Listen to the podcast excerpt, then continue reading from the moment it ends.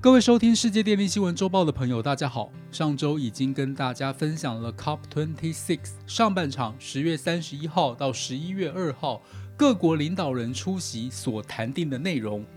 而本周将就会议下半场，也就是十一月三号到十一月十三号的重要内容介绍给大家。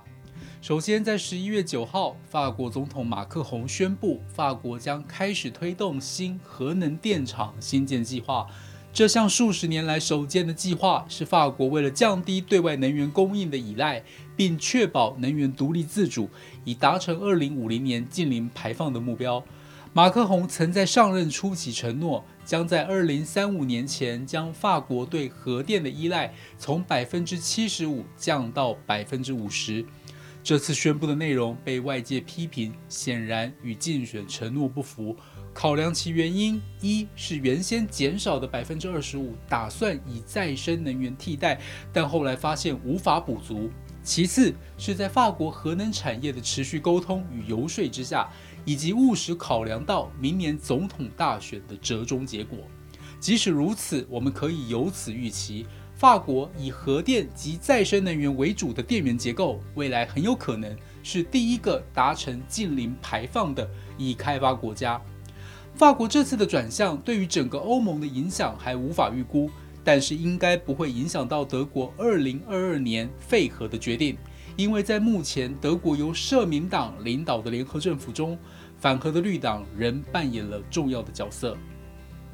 接着出人意料的，在11月10号，全球前两大碳排放国中国与美国。共同发表了中美关于在二十一世纪二零年代强化气候行动的格拉斯哥联合宣言，由美国气候特使 John Kerry 和中国气候变化事务特使谢振华共同宣布。此举被外界认为是美中双方暂时放下彼此的紧张关系，在气候议题上达成共识的重要一步。其中两国皆同意针对气候问题采取行动。以实现二零一五年巴黎气候协定的核心目标，将全球升温限制在一点五度以内。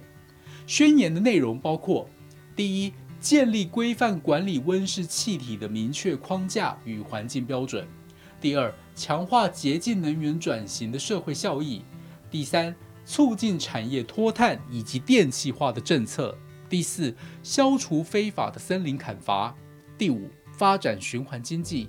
第六，加强减少甲烷与二氧化碳排放的措施，其中美国特别提到，二零三五年达到电力部门脱碳目标。第七，两国针对各自的减排计划，将互相交流资讯与解决方案。值得注意的是，假如仔细检视美中双方在电力部门脱碳的承诺，相对于国家 NDC 目标。两国的电力部门都设定提早五到十五年达成碳达峰或近零排放，这显示双方都同意电力部门是达成近零排放的火车头及先锋产业。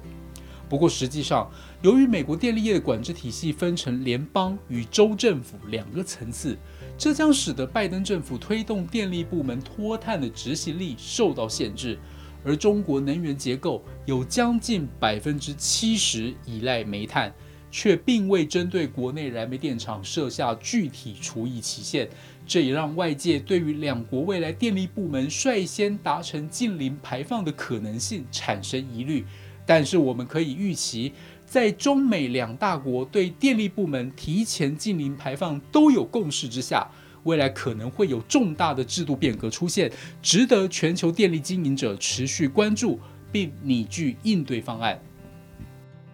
此外，备受瞩目的巴黎协定规则手册，对于巴黎协定第六条全球碳交易市场的执行机制与方式，终于在会议尾声十一月十三日敲定。巴黎协定第六条的目的是为各国建立一套架构，透过相互交易碳权或称为碳信用 （carbon credit） 来达成减碳的目的。对于减少排放有困难或是减排成本高昂的国家，可以从减排量还有余裕的国家手中购买碳权。如果这个条款实施合理，则买卖双方各取所需，将是双赢。过去这个条款迟迟悬而未决，主要是因为在重复计算上的争议。这是指出售国在卖出碳权时算入自身的减排，而购买国在取得碳权后也算入减排量。如此重复计算将高估各国实际的减排量，还会增加全球的碳排放。COP26 之前，雨林大国巴西一直坚持需要允许对减排量重复计算。不过，这次 COP26 达成的成果文件中，巴西的立场已经软化。根据目前的协议，碳权出售国将决定是否让出减排额度给购买国，或是计入自己的气候目标之中。如果决定售出，则卖方国将增加一个排放单位，买方国则扣除一个排放单位，就像银行转账一样。如此确保买卖之间的减排量只计算一次。这项协议虽然通过，且将会成立一个由联合国监督的碳权交易市场，但外界忧心未来联合国监督能力可能不足，以致无法具体落实。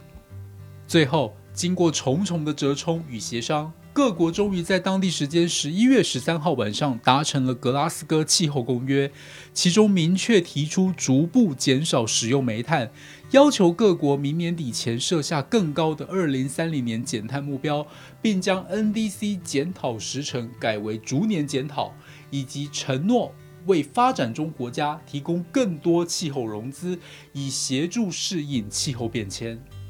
虽然公约提出各国减少对煤炭的依赖，并减少化石燃料补贴，不过在印度的要求下，将措辞中的“逐步淘汰 （phasing out）” 淡化，改为“逐步减少 （phasing down）”。这个措辞的改变，让人担心未来升温目标将更难达成。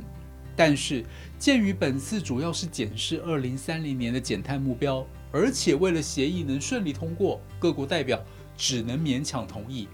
但就长远而言，要达成二零五零年近零排放，仍需加速淘汰煤炭的脚步。另外，就是关于已开发国家对发展中国家承诺的气候融资，之前每年一千亿美元承诺尚未实现，原本设定的两千亿目标也被降低，最后仅仅承诺高于目前的一千亿而已。为此，发展中国家批评已开发国家。违背承诺。综合以上报道，COP26 虽然在最后一刻达成协议，但其实有许多美中不足之处。联合国也承认，各国至今做出的减少温室气体排放承诺，远远不足以达到防止升温1.5度 C 的目标。联合国秘书长古特雷斯在会议结束时说：“COP26 的结果是一种妥协。”它反映了当今世界的利益矛盾和政治决心。虽然结果不算完美，但仍是重要的一步，总比没有达成任何协议就离开来得好。COP26 的主席 Alok Sharma 表示，本次会议是脆弱的胜利。联合国气候变迁纲要公约的执行秘书艾斯皮诺萨则表示，COP26 对于减煤所达成的协议是一大进步。以上是本周世界电力新闻周报的整理报道。国际上电力的大小事，我们会持续关注，并且跟大家分享。若喜欢我们的频道，欢迎与好朋友分享哦。我们下次再见。